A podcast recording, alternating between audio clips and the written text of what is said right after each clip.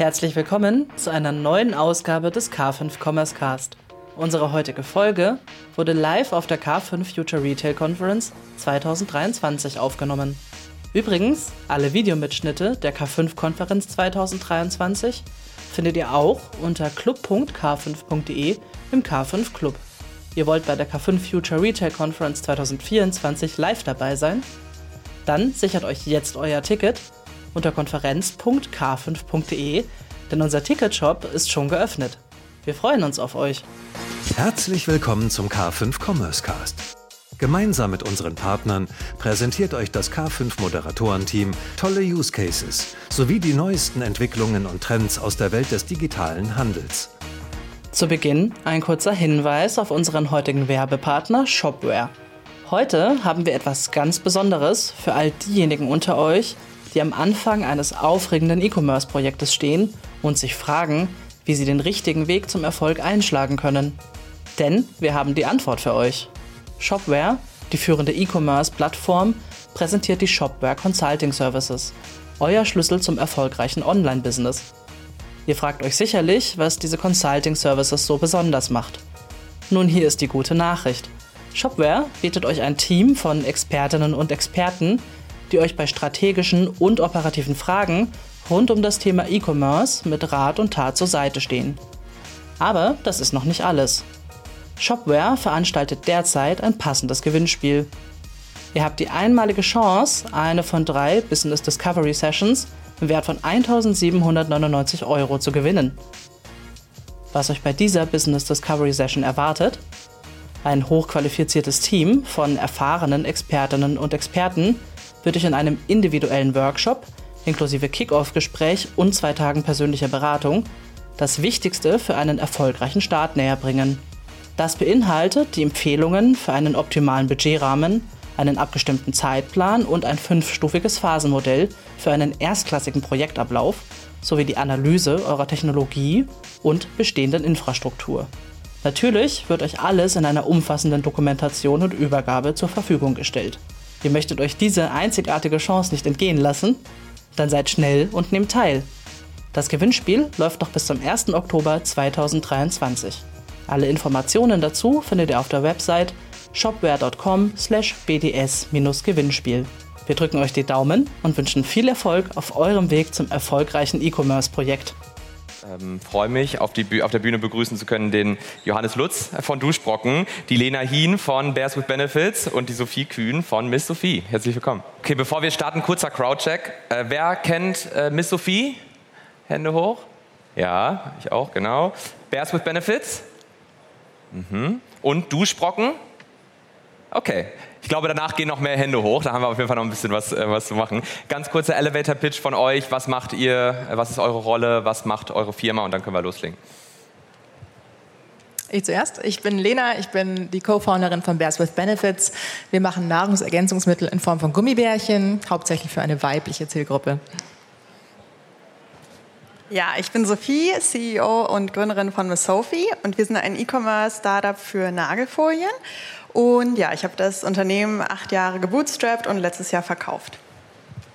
Hi, ich bin äh, Johannes, einer der zwei Gründer von Duschbrocken. Wir haben mit festem Shampoo und Duschgel in einem angefangen, um Plastik zu sparen und trotzdem Spaß unter der Dusche zu haben und sind gerade dabei, das Produktsortiment zu erweitern, um die tägliche Reinigungsroutine äh, plastikfrei äh, und noch spaßiger zu machen.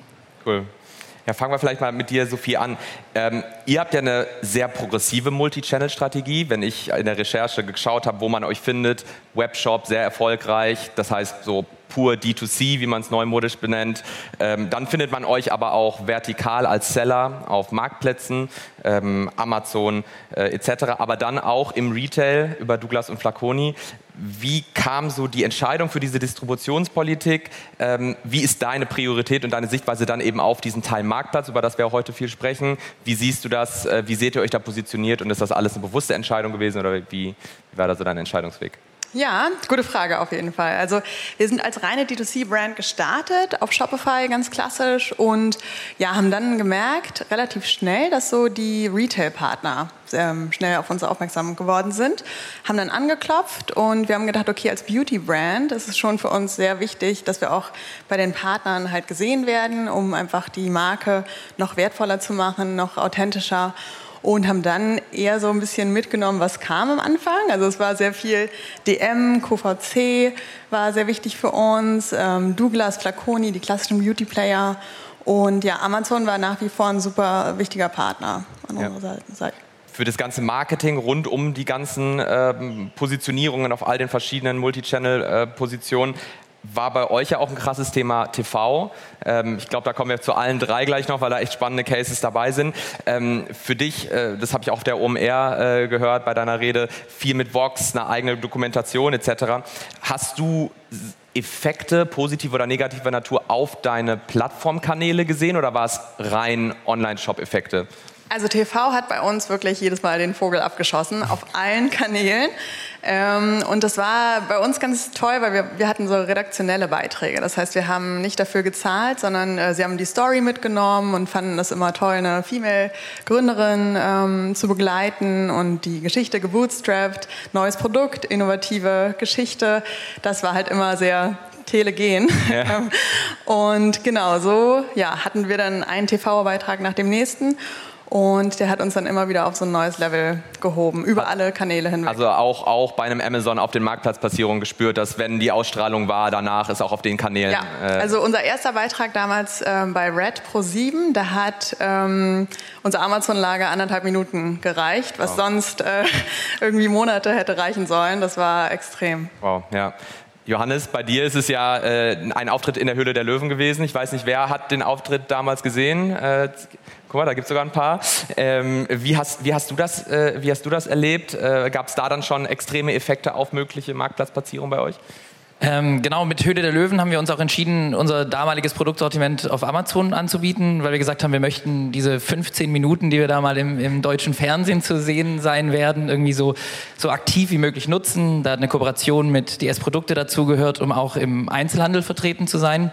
Und es war auch ähm, dann total der, der gute Hebel für uns, hat total gut funktioniert. Bei uns aber auch im eigenen Online-Shop. Also wir haben an dem Abend noch 12.000 Bestellungen reinbekommen. Einfach, das war natürlich auch April 2020, Anfang von äh, der Pandemie. Da saßen alle zu Hause und hatten ihr Handy irgendwie noch in der Hand. Äh, das hat total gut funktioniert.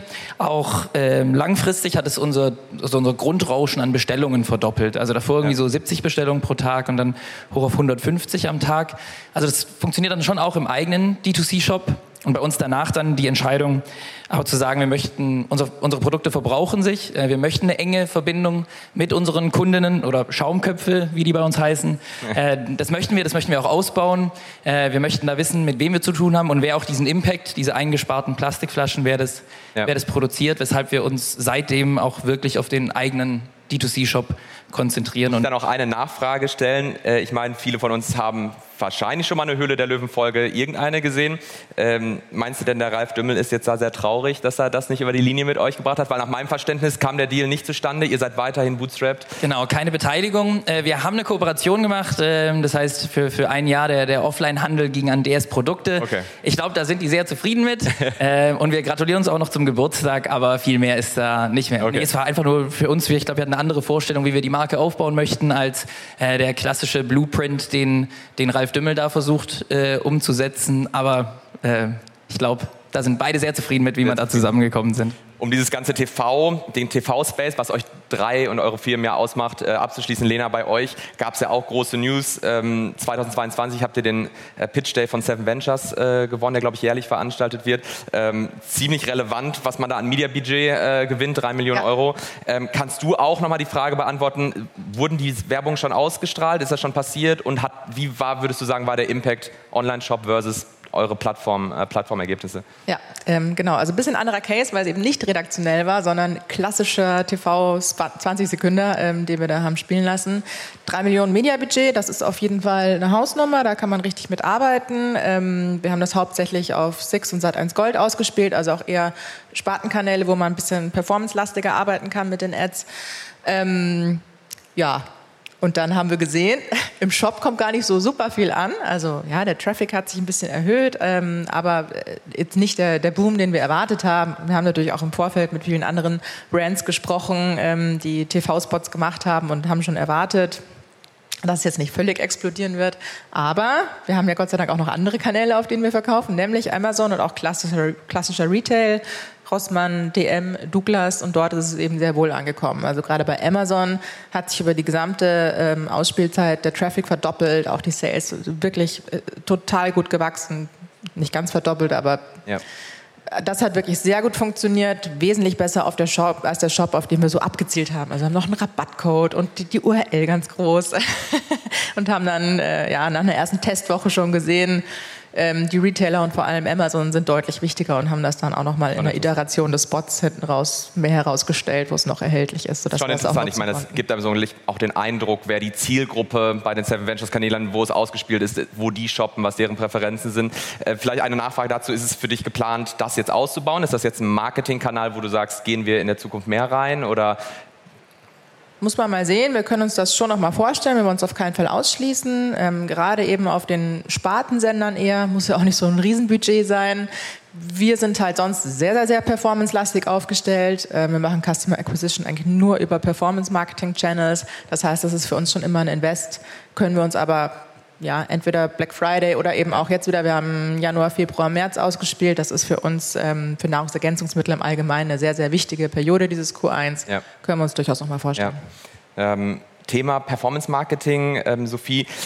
Ihr seid ja jetzt die, die auf jeden Fall einen sehr starken Fokus auch auf dieses Multi-Channel haben, unter anderem den eigenen Seller-Shop auf Amazon.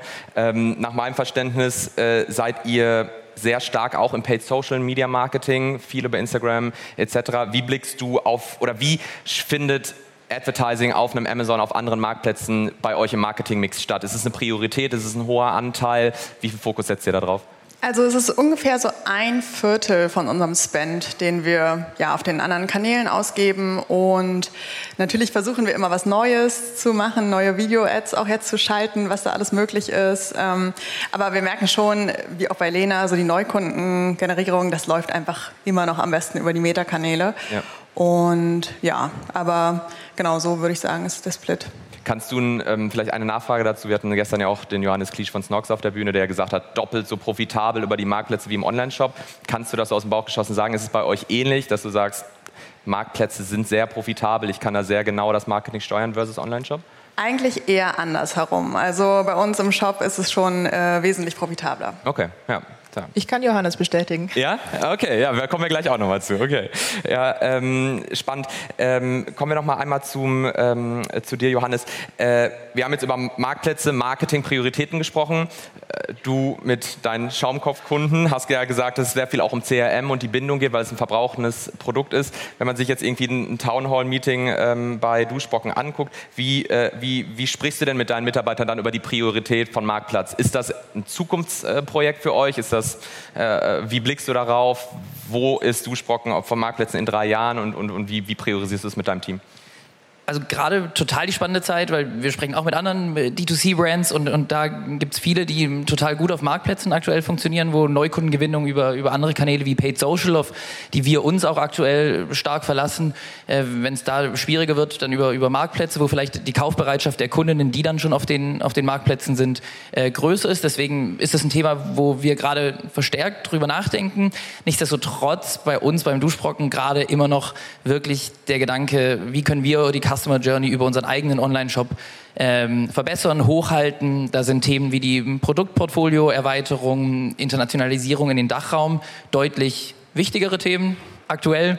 Ähm, aber schon auch so, dass wir, dass wir uns überlegen, wie können wir denn vielleicht, wenn es zum Beispiel geht, nach Österreich zu gehen. Ich weiß, ihr habt es viel gemacht, dass ihr gesagt habt, bevor ihr in ein Land gegangen seid, testen wir das Ganze mal auf Amazon an. Also da gibt es so gewisse Best Practices äh, oder Dinge, die gemacht werden, wo sowas interessant sein kann. Da muss ich immer fragen, wie ist denn das? Man sagt ja immer, also es gibt so eine Zielgruppe, zum Beispiel auf Amazon. Äh, wir verkaufen aktuell nur auf Amazon, weil wir äh, diese, also wir machen so circa 1000, 1000 Orders im Monat bis so 2000 irgendwie in den Weihnachtsmonaten ähm, und das rein organisch. Also Leute, die auf Duschbrocken eingeben, weil sie das möchten.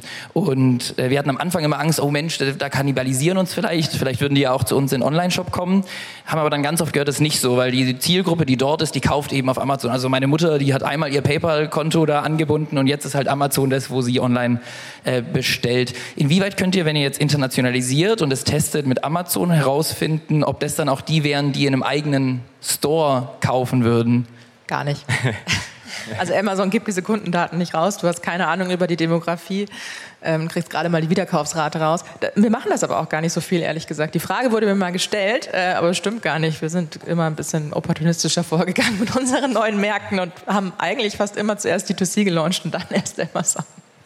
Aber ich bedanke mich auf jeden Fall, Johannes, dass du mir da bei meinem Job heute unter, äh, unterstützt und ja. hier auch nochmal Fragen raushaust. Sehr gut, sehr engaging. Wenn wir aber eh sowieso schon bei Lena sind, ähm, ich meine, was ja bei euch besonders ist, äh, wo ich jetzt noch gar nicht so tief reingegangen bin, sondern das äh, auf jetzt verschoben habe, ist ja, Ihr seid als Pure Marketplace Seller auf Amazon gestartet, ähm, Verkauf und Versand durch Bears with Benefits.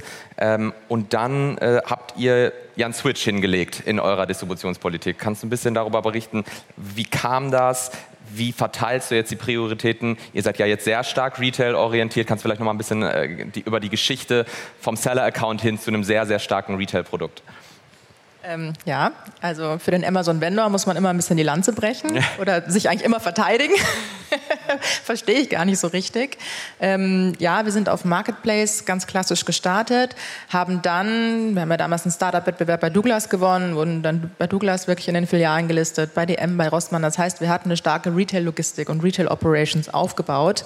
Ähm, und dann war es nur ein logischer Schritt, als Amazon Vendor angefragt hat, was er früher oder später immer tut, ähm, dass wir das eben ganz gut abbilden können, schon mal. Einfach von Operations-Seite. Ja. Dann gibt es immer viele Vorurteile, wenn du auf einen Vendor wechselst. Hast dein Content nicht mehr im Griff. Das stimmt nicht. Den spielst du genauso wie vorher ein bei Amazon. Ähm, du hast die Ads nicht mehr im Griff, stimmt auch nicht. Du machst ganz normal dein PPC weiter. Du hast keine Preishoheit mehr. Selbst das stimmt nur bedingt weil Amazon ist ein Preis-Follower. Das heißt, die matchen immer den niedrigsten Preis, den sie finden, aber sie unterbieten ihn nicht. Das heißt, du musst vielmehr deine anderen Retail-Partner im Griff haben, ähm, was das Pricing angeht und gar nicht so sehr Amazon. Also auch das kannst du eigentlich beeinflussen. Und du gibst am Ende des Tages, zumindest ab einer gewissen Umsatzgröße, auch gar nicht viel mehr ab als im Marketplace, weil es bleibt ja nicht mehr bei diesen 15 Prozent Verkaufsprovision, auch im Marketplace ab einem gewissen Wachstum musst du in so ein 360-Grad-Programm oder was gehen, ne? da nochmal wirklich Geld da lassen, damit du dann zu den Dealperioden die Positionierungen bekommst und so weiter und so fort. Also auch das wiegt sich echt auf und wir haben im Vendor dann wirklich einen, einen guten Support erfahren, haben ein sehr starkes Wachstum hingelegt. Wir haben Amazon allgemein dann ein paar Jahre stiefmütterlich behandelt, würde ich sagen, weil wir uns sehr stark auf D2C konzentriert haben. Wir machen heute 80 Prozent D2C-Umsatz. Ähm, aber der Vendor äh, wächst gerade echt wieder stark. Also wir machen dieses Jahr 300 Prozent Year-over-Year-Wachstum nur auf Amazon. Ja. Und das war letztes Jahr schon ein siebenstelliges Volumen. Also das ist jetzt nicht, nicht auf, auf kleiner Scale. Also wir sind super happy mit Wahnsinn, dem Konstrukt. ich glaube, es ist ja auch ein echt ein spannendes äh, Key Takeaway. Ne? Ich meine, wie du sagst, wir haben gestern darüber gesprochen, Vendor, ähm, das Vendor-Geschäft auf Amazon wird verteufelt, äh, in der LinkedIn-Bubble wird gesagt, wie, wie, wie schlecht ist es da zu verkaufen, aber es gibt genauso auch Gegencases. Vielleicht noch eine kurze ähm, Nachfrage, du hattest das Thema PPC auch angesprochen. Ähm, eure Produkte oder das Hauptprodukt mit dir kam, war ja schon das Biotin-Gummibärchen eine echte Produktinnovation im deutschen Markt. Ähm, wenn ich auf Produkte von Sophie, die auch ein, eine Innovation auf den Markt gebracht hat, schaue, wie sie ein PPC-Marketing ausstellt, dann habe ich eine gute Fantasie, auf welche Keywords man geht, Nagellack etc. Wenn ich bei Duschbrocken äh, mir angucke, okay, welche Keywords gibt man wohl ein im Performance-Marketing, habe ich auch eine ganz gute Idee, was target ihr. Wie seid ihr rangegangen? Weil ich meine, Gummibärchen mit Biotin haben ja wahrscheinlich noch nicht so viele Leute gesucht als Keyword. Äh, wie, wie, seid, wie habt ihr euch da rangerobbt, heute ja, so groß also Diesen Longtail, den hat es damals noch nicht gegeben, aber wir haben uns sehr stark immer auf den Wirkstoff konzentriert. Also das Biotin, auch sowas wie Biotin, 10.000 Mikrogramm, also wirklich mit der Dosierung, das, da steckt starkes Suchvolumina dahinter und haben es dann geschafft, ähm, durch guten Content, durch eine gute Aussteuerung der Produktdetailseite ähm, dafür hoch zu ranken und bei den ganzen klassischen Pillen, Kapseln, Tropfenanbieter dann eben mit zu ranken. Und so ist das eigentlich gewachsen. Ja, ja spannend, okay. Ähm, Sophie, bei dir müssen wir ein bisschen über den Exit-Talk jetzt auch kommen. Äh, das war ja, ist ja dann auch ähm, recht stark durch die Medien gegangen, dass ihr ähm, dass ihr Miss Sophie verkauft habt an die Wilde Group. Kannst du da noch mal ein bisschen erzählen, was war das Rational dahinter? Wie kam es dazu? War das lange überlegt? War das einfach der richtige Zeitpunkt? Ähm, kannst du ein bisschen Einblick geben? Wie Sehr man gerne, ja. Also bei mir war es letztes Jahr so, dass ich Mutter geworden bin zum ersten Mal und das äh, hatte dann auch richtig persönliche Hintergründe. Also ich habe auch gemerkt, okay, ich schaffe einfach beide Rollen gleichzeitig nicht mehr ganz so gut. Also wirklich ähm, hundertprozentig ähm, Geschäftsführung und hundertprozentig Mutter klappt. Also bei mir persönlich nicht so gut. Ähm, ich fand es ich fand's sehr belastend, ähm, einfach auch beiden nicht so wirklich gerecht zu werden. Und habe dann gedacht, okay, ähm, ja, starten wir mal den Prozess und schauen, was der Markt sagt. Und ja, bin da jetzt super happy, dass wir so einen guten Partner gefunden haben. Du bist aber weiterhin an Bord und bleibst weiterhin äh, geschäftsführend äh, an Bord? Äh, Geschäftsführung bin ich nicht mehr, aber ich bin in der CEO-Rolle geblieben ja. und kümmere mich hauptsächlich um Performance Marketing, PR, Produkt. Ja. ja. Ähm, Schönen Themen. Vielleicht, Lena, dann auch einmal zu dir, wo wir jetzt gerade schon in dem Bereich sind. Aber bei dir war es ja auch äh, eine große Nachricht. Ähm, wie kam das? Willst du, kannst du ein paar Worte dazu sagen, ähm, was das Rational war, warum ihr es gemacht habt? Ja, ganz ähnlich. Also auch wir haben uns strategischen Support gewünscht, mittelfristig. Ähm, wir haben sehr starkes Wachstum hingelegt, fünf Jahre, und haben wirklich gedacht, für den nächsten Schritt, das geht jetzt auf 25, 50, vielleicht irgendwann 100 Millionen Umsatz, ähm, hätten wir gerne einen starken Partner im Rücken, auch wenn es natürlich um, ums Finanzielle geht. Ja. Die Warenvorfinanzierung hat auch irgendwann unsere wildesten Vorstellungen überschritten. Dann schläft man nicht mehr so gut und ähm, haben ebenfalls einen Prozess eröffnet, ähm, haben uns offen gehalten, wenn wir nicht den richtigen Partner zu finden, das auch nicht zu verkaufen. Aber wir haben einen sehr guten guten eben auch Strategen gefunden, also keinen reinen Finanzinvestor und es läuft sehr, sehr schön, die Zusammenarbeit. Ja, ja freut mich, sehr gut. Ähm, Abschließend noch eine Frage, vielleicht nochmal zurück an dich, Johannes. Ähm, du hast ja jetzt schon auch ein bisschen dargestellt, dass Marktplätze vielleicht nicht der größte Fokus sind. Jetzt findet man eure Produkte auf zwei verschiedenen Marktplatzkanälen, Kaufland und Amazon. Ähm, die Frage dann gleich auch nochmal in die ganze Runde. Aber was ist denn mit anderen Marktplätzen? Selbst wenn es nicht äh, der große Fokus ist, bis zu 2000 Units äh, im Monat ist eine ordentliche Hausnummer. Man könnte auf Otto expandieren, man könnte auf, auf andere Marktplätze, vielleicht ein Douglas expandieren. Ist das eine, eine Option? Ja, genau, auf jeden Fall. Äh, bei uns war, also Kaufland äh, waren wir, glaube ich, zwei Orders am Tag oder so, also wirklich nicht relevant. Da äh, funktioniert auch vieles bei uns äh, nicht. Ähm, das haben wir nur gemacht, weil wir als ERP-System Central testen und mal gucken wollten, ob auch auf anderen Marktplätzen äh, äh, organischer Traffic ist, den wir nicht abrufen. Ähm, und Kaufland war die einfachste Anbindung, deswegen hat damals ein Mitarbeiter das einfach mal aufgesetzt, irgendwie in zwei, zwei Tagen. Ähm, und dann haben wir gesehen, das funktioniert nicht. Ähm, und jetzt läuft es irgendwie noch weiter. Ähm, ich glaube, Kaufland auch da sicherlich nicht der richtige.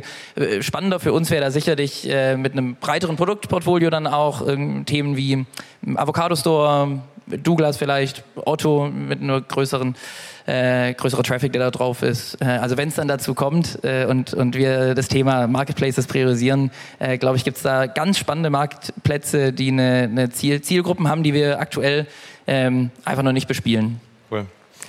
Sehr, sehr spannend, sehr gute Insights. Danke euch dreien. Äh, mal sehen, wie sich das alles weiterentwickelt und nächstes Jahr kriegen wir wahrscheinlich einmal ein Update. Also äh, auf ein nächstes Jahr, auf bald. Danke euch. Danke. Danke.